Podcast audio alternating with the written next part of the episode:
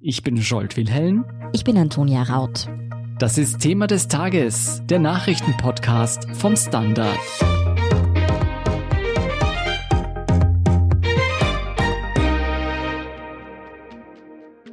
Zum zweiten Mal wollen die Demokraten den US-Präsidenten Donald Trump seines Amtes entheben. Und das nur etwas mehr als eine Woche bevor dessen Amtszeit endet. Trump habe seine Anhänger zum Sturm aufs Kapitol angestachelt und damit die Demokratie des Landes angegriffen, so der Vorwurf. Wieso dieses Mal Politiker beider Parteien Trump nicht davonkommen lassen wollen, warum die Republikaner eine Spaltung in ein drittes Lager fürchten und welche politischen Folgen und Gefahren auf die USA zukommen, erklärt Erik Frei vom Standard. Erik, am Mittwoch werden die Demokraten also zum zweiten Mal ein Amtsenthebungsverfahren gegen Präsident Donald Trump einleiten. Was wird Trump konkret vorgeworfen? Gut, Sie werfen ihm vor, dass er verantwortlich ist für diesen Sturm auf das Kapitol, dieser Angriff auf die amerikanische Demokratie und den Toten. Und Sie sagen, ohne Trump wäre das nicht geschehen. Er hat die Menschen dorthin gerufen, er hat sie aufgehetzt, er hat sie hingejagt zum Kapitol. Also er trägt die Verantwortung vielleicht für den größten Angriff auf die amerikanische Verfassung seit 150 Jahren. Aber trotzdem, warum jetzt noch dieses Amtsenthebungsverfahren? Ich meine, Trumps Amtszeit endet ja sowieso mit 20. Jänner. Wieso ist dieser Prozess den Demokraten jetzt noch so wichtig? Ja, es hat mehrere Gründe. Einerseits wollen sie auch ein grundsätzliches Signal schicken. Sie wollen einfach klar machen, dieses Verhalten dieses verhassten Präsidenten hat sämtliche Grenzen überschritten. Das war jetzt nicht nur eine schlechte Politik, das war eigentlich ein Verbrechen. Und selbst wenn seine Amtszeit vorbeigeht, Sie möchten noch einmal ganz klar signalisieren, er war ein völlig unpassender, unqualifizierter und illegitimer Präsident. Und dazu kommt die praktische Überlegung, wenn Trump tatsächlich nicht nur impeached wird, sondern auch das Amtsenthebungsverfahren zu Ende geführt werden kann, dann ist ihm entweder rechtlich oder nur politisch, das ist nicht ganz klar, verwehrt, 2024 wieder zu kandidieren. Dann wäre eigentlich auf der offiziellen politischen Ebene die Trump-Ära vorbei. Und sie hoffen, selbst wahltaktischen Vorteil zu bekommen, weil sie ja damit auch die Republikaner vorführen und sagen, schaut, was ihr vier Jahre gemacht habt, schaut euch den Mann an, den ihr unterstützt habt. Mir ist jetzt spontan eine Karikatur eingefallen, die ich im New Yorker gesehen habe. Darauf sieht man ein Monster, Godzilla oder so, eine Stadt zerstören und zwei Beobachter und dann sagt einer zu denen, puh, zum Glück, nächste Woche ist er eh weg. Wenn wir jetzt Trump als dieses Monster sehen, wie es ja auch gemeint ist, Geht es dann darum, dass das Impeachment ihm noch eine weitere Woche nehmen soll, dass er nicht noch ein paar Tage lang wüten kann? Ja, ich glaube, die Woche wird dem Land nicht erspart bleiben. Selbst in dem besten Fall wird dieses Amtsenthebungsverfahren nicht bis zum 20. Jänner beendet sein. Also zumindest ist das eher unwahrscheinlich. Wahrscheinlicher ist, dass es zwar vom Senat aufgegriffen wird, aber dass der Senat erst nach der Amtseinführung von Joe Biden überhaupt darüber beraten und abstimmen wird. Dass die Demokraten jetzt ein Impeachment-Verfahren eingeleitet haben, liegt ja auch daran, dass Vizepräsident Mike Pence der Forderung nicht nachgekommen ist, Trump nach Artikel 25 der US-Verfassung seines Amtes zu entheben. Wieso hat Pence diesen Schritt nicht unternommen? Am Schluss ist ja sogar er selbst ins Visier Trumps und seiner Anhänger geraten und hatte den Angriff aufs Kapitol scharf verurteilt. Ja, das hat auch wiederum zwei Gründe. Der eine ist, dass dieses Amtsenthebungsverfahren nach dem 25. Verfassungszusatz für solche Fälle nicht wirklich geeignet ist. Es kann nämlich der Präsident, der hier für amtsunfähig erklärt wird, kann dagegen Protest einlegen und nach vier Tagen wäre er wieder im Amt, wenn nicht der Großteil des Kongresses sich dann dahinter stellt. Es ist eher für Situationen gedacht, wo der Präsident im Koma liegt und tatsächlich nicht mehr agieren kann. Das ist der eine Grund, wo Pence sagt, das ist der falsche Weg. Wenn ihr ihn loswerden wollt, dann macht bitte das Impeachment. Der zweite Grund ist, Mike Pence war vier Jahre treu hinter Trump. Jetzt hat er sich von ihm abgewendet, aber er möchte doch ein bisschen vorsichtiger auf Distanz gehen. Er möchte zwar zeigen, ich bin nicht mehr hinter Trump und ich bin mein eigener Mann, aber er möchte auch nicht in die Geschichte als der Trump-Töter eingehen und das Täter dann, wenn er das 25. Verfassungszusatz, wenn er den wirklich dann aktivieren würde, das überlässt er lieber anderen Demokraten und Republikanern im Kongress. Mike Pence Verhalten spiegelt ja auch sehr gut die generelle Zweiteilung der Republikaner wider. Es gibt einige, die Trump ebenfalls des Amts entheben wollen, dann gibt's wieder andere, die voll auf Trumps Seite stehen und dazwischen gibt's einige wie eben Parteiführer Mitch McConnell, die hinter den Kulissen sich Trumps zwar entledigen möchten, das öffentlich aber noch nicht so sagen wollen. Wieso sind die Republikaner da so uneins? Wie muss man sich das erklären? Trump hat vier Jahre lang, sogar mehr als vier Jahre lang diese Partei im Griff gehabt mit seinen Tweets, mit seinem Charisma, mit der Tatsache, dass ihm ein Großteil der republikanischen Basis voll unterstützt. Jetzt hat er sich als völlig untauglich, als wirklich schon fast verbrecherisch erwiesen. Und jetzt ist die Frage für jeden Republikaner, halte ich mich an meine Verantwortung als Politiker für die Verfassung, für die Demokratie und erkläre Trump für eine Katastrophe und sage, er sollte abgesetzt werden. Das tut zum Beispiel eine ganz wichtige Figur, Liz Cheney. Das ist eines der führenden Abgeordneten bei den Republikanern, die Tochter vom ehemaligen Vizepräsidenten Dick Cheney, die gesagt hat, er gehört impeached und sie wird für das Impeachment stimmen.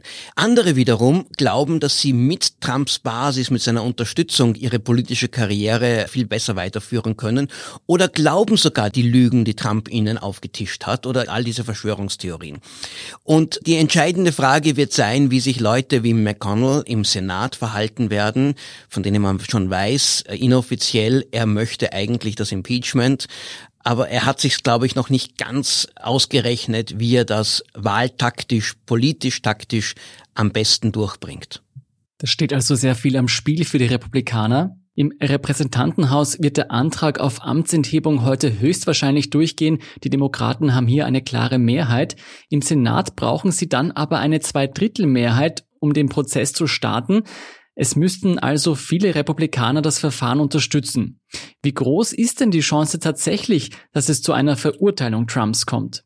Ja, also das Wichtige ist, die Demokraten haben ab dem 20. Jänner eine Mehrheit im Senat und können das Verfahren zumindest nach ihren eigenen Bedingungen beginnen. Und das ist ganz entscheidend. Mhm. Beim letzten Impeachment-Verfahren hat McConnell das Ganze abgewürgt. Das geht diesmal nicht. Sie brauchen aber 17 republikanische Senatoren, die dafür stimmen.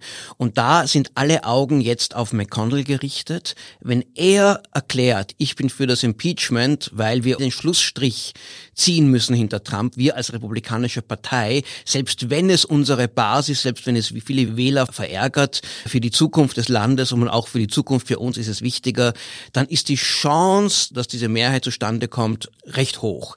Ganz entscheidend war diese Geschichte aus der New York Times, die jetzt erschienen ist, dass McConnell seinen Vertrauten bereits sagt, er glaubt, Trump verdient das Impeachment, hat zumindest Vergehen begangen, die sogenannt impeachable sind, also die die Amtsenthebung rechtfertigen. Ob aber McConnell dann tatsächlich diesen Schritt offiziell tut oder ob er dann doch das irgendwie einschlafen lässt und ob ihm dann wirklich 17 folgen, ist eine andere Frage.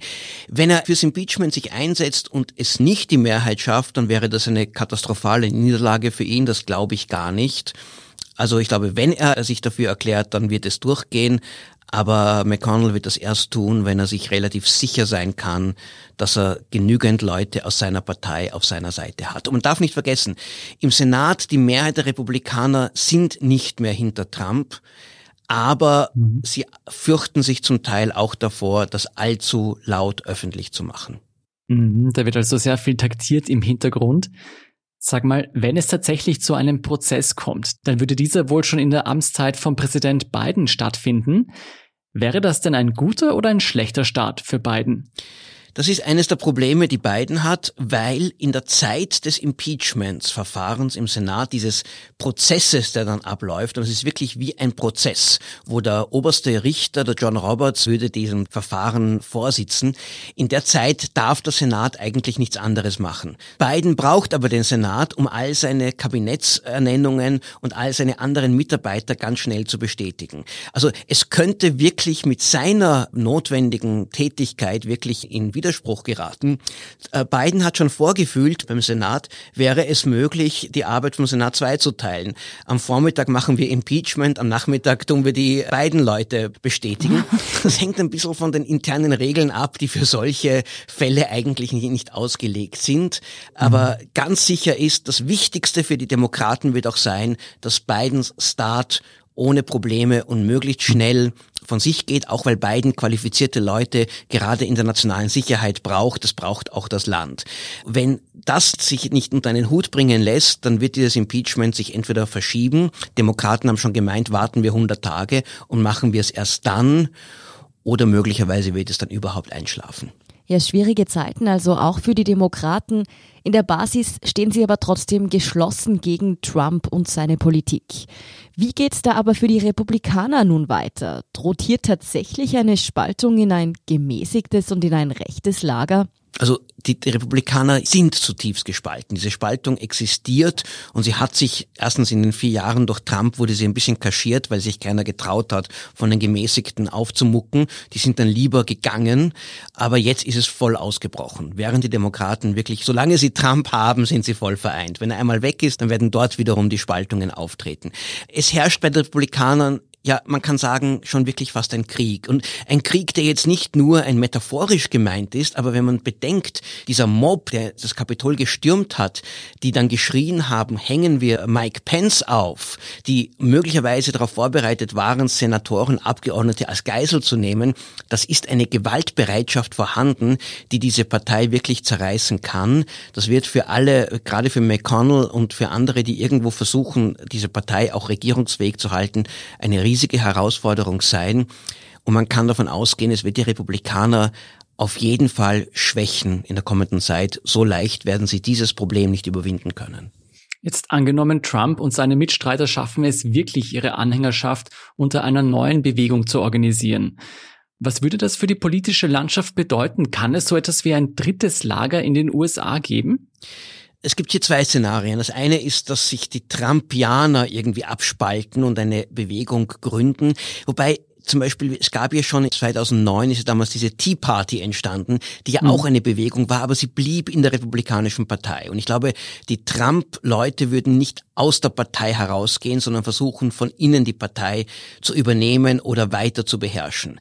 Die andere Möglichkeit ist, dass die gemäßigten Republikaner sagen, nein, das geht nicht mehr. Unten auf der Basis sind lauter Wahnsinnige, dort gehören wir nicht mehr dazu und sich abspalten. Das Problem in dem amerikanischen Wahlsystem, wo jedes Amt direkt eine Persönlichkeitswahl stattfindet, ist, wenn es dort drei Kandidaten gibt und zwei aus dem rechten konservativen Lager, dann sind die Chancen, dass beide verlieren, sehr hoch. Also das ist aus hm. taktischen Gründen besonders unklug. Deswegen würde ich doch davon ausgehen, dass sie irgendwie weiterhin versuchen, zusammen zu bleiben. Aber wenn die Radikalisierung an der Basis wirklich so weitergeht, wie es derzeit den Anschein hat und wie man das da beim Sturm am Kapitol auch zu fühlen bekommen hat, dann wird das vielleicht nicht möglich sein. Dass Trumps Anhängerschaft gewaltbereit ist und auch sehr aufgebracht, das haben wir mit dem Sturm aufs Kapitol eben wirklich gesehen. Mittlerweile hat das FBI bekannt gegeben, dass hunderte Festnahmen erfolgt sind durch den Fund von Rohrbomben um das Kapitol herum und Pläne zur Ermordung politischer Führer sei mittlerweile auch klar, dass es noch viel schlimmer hätte kommen können. Die Armee und Polizei arbeiten nun zum Schutz politischer Einrichtungen zusammen. 15.000 Soldaten werden die Inauguration Joe Bidens absichern. Für mich klingt das schon wirklich beunruhigend, muss ich sagen. Stehen die USA vor gewaltvollen Jahren des rechten Terrorismus? Das kann auch beruhigen, wenn die Sicherheitsvorkehrungen genommen werden. Die haben ja am 6. Jänner gefehlt. Also diesmal versuchen die Behörden es richtig zu machen und sagen, wir sind vorbereitet, wir sind auch fürs Schlimmste gewappnet. Dieser 20. Jänner oder auch die Tage davor, ich kann mir nicht vorstellen, dass in Washington es zu einem großen Ausbruch kommen wird, weil das wird die Polizei, die Nationalgarde, all das wird das im Griff haben. Aber es gibt 50 Bundesstaaten, jeweils eigene dortige Hauptstädte und in Teilen des Landes wirklich eine hochradikale radikalisierte Bevölkerung. Und da kann schon sein, dass es in anderen Teilen der USA wirklich noch einmal zu Gewaltausbrüchen kommt. Ob diese Gewalt mit dem Abschied Trumps letztlich wieder abflaut und sich das alles wieder beruhigt oder ob es eigentlich erst der Beginn war einer neuen, gewalttätigen, höchst gefährlichen Phase, kann man im Moment noch nicht sagen. Das hängt ein bisschen von Trump selbst ab, von seinen Möglichkeiten auch auf seine Anhänger einzuwirken. Wie wir wissen, von Twitter ist er gesperrt, aber er wird sicher jetzt von YouTube im Moment auch, aber er wird schon Wege finden, weiter zu hetzen. Ob er auf der gleichen Weise ernst genommen wird, wenn er nicht mehr Präsident ist, ist eine andere Frage. Und was wir nicht vergessen dürfen, es gibt einen ganz harten Kern und die sind wirklich gefährlich, aber die werden jetzt möglicherweise auch von der Polizei, von der Justiz wirklich in die Mangel genommen, festgenommen, verfolgt, auch ins Gefängnis geworfen. Es ist jetzt endlich ganz, ganz klar, dass diese Gefahr vorhanden ist. Es gibt andererseits Millionen, die zwar an Trump glauben, bereit sind, für ihn auf die Straße zu gehen, auch überzeugt sind, dass diese Wahl gestohlen wurde, die Demokraten und die Medien als Volksfeinde sehen, die Republik auch in Gefahr sehen und glauben, wir brauchen eine neue Revolution. Aber in erster Linie wollen sie auch ein normales Leben führen. Und ob die wirklich dann bereit sind, sich selbst, ihr Leben, möglicherweise auch ihre Familie, alles zu gefährden, indem sie sich da bewaffnen und Gewalt anwenden, das ist nicht sicher. Du hast schon angesprochen, Trump hat Twitter und Facebook und jetzt auch YouTube verloren als sein Sprachrohr und muss sich ein neues suchen. Im Gegensatz dazu hat Präsident Biden nun alle Kanäle zur Verfügung, diese zutiefst gespaltene Gesellschaft zu einen. Was hältst du denn für wahrscheinlicher, dass Biden die landesweite Versöhnung gelingt oder dass Trump relevant bleibt und ein neues Megafon findet, wenn man so will, um seine Gefolgschaft weiter für sich und seine Bewegung zu begeistern? Also Trump wird nicht verschwinden. Er wird auf irgendeiner Weise relevant bleiben. Wie zentral er bleiben wird, weiß man nicht. Die große Versöhnung kann auch beiden nicht gelingen. Das hat Barack mhm. Obama 2009 gedacht, dass er das schaffen kann und kam schnell drauf. Er hat das Gegenteil irgendwie hervorgerufen. Biden ist besser positioniert. Er ist nicht schwarz. Er ist irgendwie einer, der vielleicht noch stärker gemäßigt wirkt, so ein bisschen diese Großvaterfigur. Vielleicht gelingt es ihm, die Wogen etwas zu glätten und auch allein schon durch eine Veränderung der politischen Tagesordnung, vielleicht auch durch ein Ende der Pandemie, durch einen Wirtschaftsaufschwung, wenn es den Menschen wieder besser geht, wenn diese Wahl auch ein bisschen in den Hintergrund rückt und nicht mehr so präsent ist, dann könnte diese derzeitige Polarisierung geringer werden. Verschwinden wird sie nicht. Und meine große Sorge ist, es braucht nur einen neuen Anlass, einen neuen Zünder, der das Ganze, das Feuer wieder entflammt. Und die USA bleiben eine höchst gefährdete Gesellschaft und eine Republik, ein Staat viel tiefere Probleme hat, als man es bis vor kurzem noch geglaubt hat. Da kommen wilde Zeiten auf uns zu. Vielen Dank, Erik Frei, für diese Einschätzung. Sehr gerne. Wir sind gleich zurück. Guten Tag, mein Name ist Oskar Bonner. Wenn man in stürmischen Zeiten ein wenig ins Wanken gerät, den eigenen Weg aus den Augen und die Orientierung verliert, dann ist es sehr hilfreich, wenn man etwas hat, woran man sich anhalten kann. Der Standard, der Haltung gewidmet. Jetzt gratis testen auf Abo der Standard AT. Und hier ist, was Sie heute sonst noch wissen müssen. Erstens. Österreichs Schulen bleiben noch eine weitere Woche lang geschlossen. Die Schüler kehren nicht wie geplant kommenden Montag, sondern erst am 25. Jänner zurück in die Klassenzimmer. Bis dahin dürfen sie nur zu Tests und Schularbeiten bzw. zur Betreuung in die Schule kommen. Ab 25. ist dann eine schrittweise Öffnung geplant. Schichtbetrieb sei laut Bildungsminister Heinz Fassmann zum Beispiel denkbar. Es könnten auch wieder unterschiedliche Regelungen je nach Altersstufe gelten. Der Bildungsminister betont aber, dass auch Oberstufen in irgendeiner Form wieder in die Schulen kommen sollen. Sie sind ja bereits seit November im Distance Learning. Zweitens, Katrin Glock ist nicht mehr Teil des Aufsichtsrats der für die Flugsicherung zuständigen staatlichen Austrocontrol. Klimaschutzministerin Leonore Gewessler von den Grünen hat die Unternehmerin und Ehefrau des Waffenproduzenten Gaston Glock am Mittwoch mit sofortiger Wirkung aus dieser Funktion abberufen. Glock wurde am Dienstag im parlamentarischen Ibiza-Untersuchungsausschuss befragt. Ihr Mann war als vermeintlicher Parteispender von Ex-Vizekanzler und FPÖ-Chef Heinz-Christian Strache im Ibiza-Video genannt worden. Bei ihrer Befragung hatte Katrin Glock ihre Geringschätzung gegenüber einem parlamentarischen Untersuchungsausschuss geäußert. Dieses Verhalten sei mit einer Person in einem so hohen öffentlichen Amt keineswegs vereinbar, erklärte Gewessler. Katrin Glock selbst hatte ihr Mandat in der Ausdruckkontroll vom ehemaligen FPÖ-Infrastrukturminister Norbert Hofer angeboten bekommen. Und drittens, die für das Wochenende geplanten alpinen Skiweltcuprennen in Kitzbühel sind abgesagt. Und zwar aufgrund der möglichen 17 Fälle der britischen Coronavirus-Mutation im nahen Jochberg.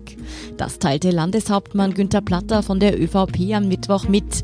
Die Entscheidung sei aus Sicherheitsgründen getroffen worden und mit der Bundesregierung abgestimmt bestimmt. Platter erklärte zudem, dass nun im gesamten Bezirk Kitzbühel PCR-Tests durchgeführt werden sollen. Wenn es dabei keine Auffälligkeiten gäbe, könnten die Hahnenkammrennen am folgenden Wochenende wie geplant stattfinden. Mehr dazu und die aktuellsten Informationen zum weiteren Weltgeschehen finden Sie wie immer auf der Standard.at. Um keine Folge von Thema des Tages zu verpassen, abonnieren Sie uns bei Apple Podcasts oder Spotify. Unterstützen können Sie uns mit einer 5-Sterne-Bewertung und vor allem, indem Sie für den Standard zahlen. Alle Infos dazu finden Sie auf abo.derstandard.at und dst.at slash supporter. Danke für Ihre Unterstützung. Ich bin Antonia Raut. Ich bin Scholt Wilhelm. Baba und bis zum nächsten Mal.